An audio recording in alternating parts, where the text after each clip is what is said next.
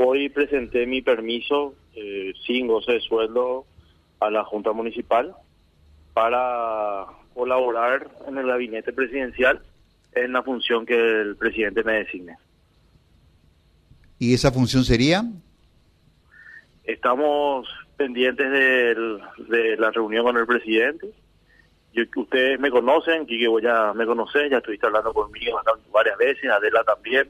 Soy una persona que tengo 42 años, soy padre de familia, siempre mi compromiso es con el país y en cada lugar donde me toca desempeñar, desde el área privada o desde el área eh, pública, he tratado de llevar siempre con honestidad, con rectitud y con suma responsabilidad las funciones. Hoy nos estamos a las puertas de, tomar otro gran desafío en donde el presidente considere que, que voy a estar ayudando para, para llevar adelante el país. Bueno, Juan José, ¿a vos te gusta el frío o te gusta el calor? Y me gusta 21 grados, 20 grados. Bueno, un- un término medio, porque si le gusta el frío, le recomendaría, por ejemplo, la Secretaría Anticorrupción, frío, frío.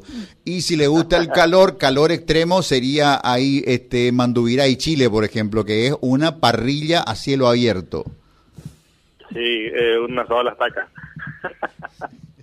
Bueno, Pero se puede adelantar que va a estar o no en un ministerio. es un Sí, lo que misterio. ocurre, lo, lo que ocurre, lo que ocurre. Él es el hombre de la barra de hielo. Con la audiencia, ¿verdad?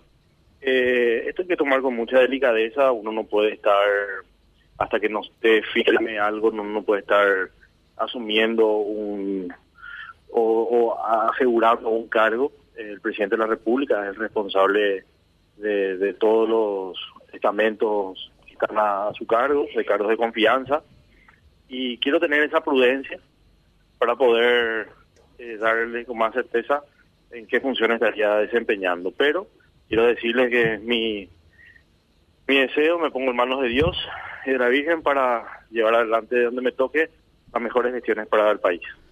Bueno, Juan José, yo de, de verdad lo digo con todo respeto, si suena mi teléfono y es el presidente y me dice renuncia de donde estés porque vas a venir a laburar conmigo, no, no, creo que uno tendría que saber a dónde va. Yo querría eh, creer que sabes exactamente a dónde te vas, simplemente no querés incurrir en la desprolijidad de decirlo antes de que lo diga el gobierno oficialmente.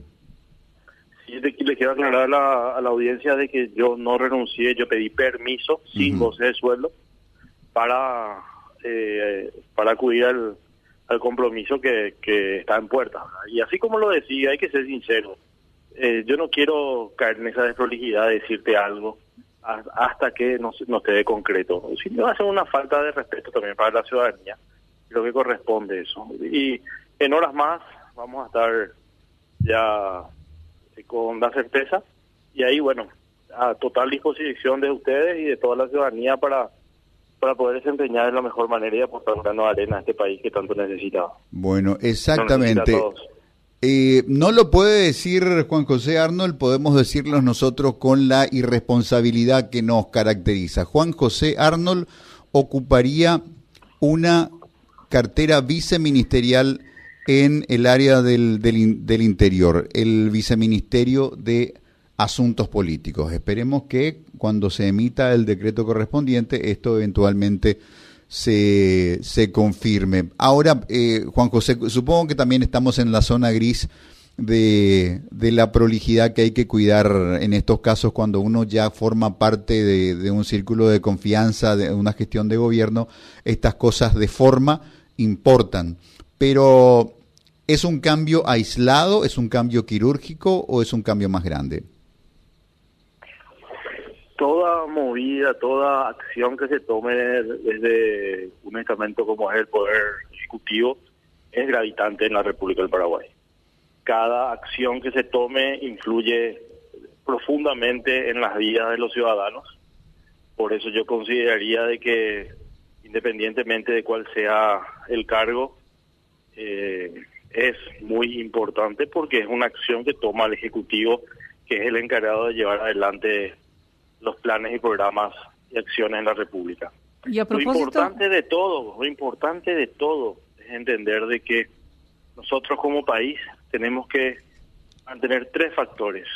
Nuestra territorialidad, nuestra población y sobre todo el respeto a las instituciones. El respeto a las instituciones es fundamental. Cuando se pierde el respeto a las instituciones, empiezan los grandes problemas. Y bueno, es un desafío que, que estamos dispuestos a tomar.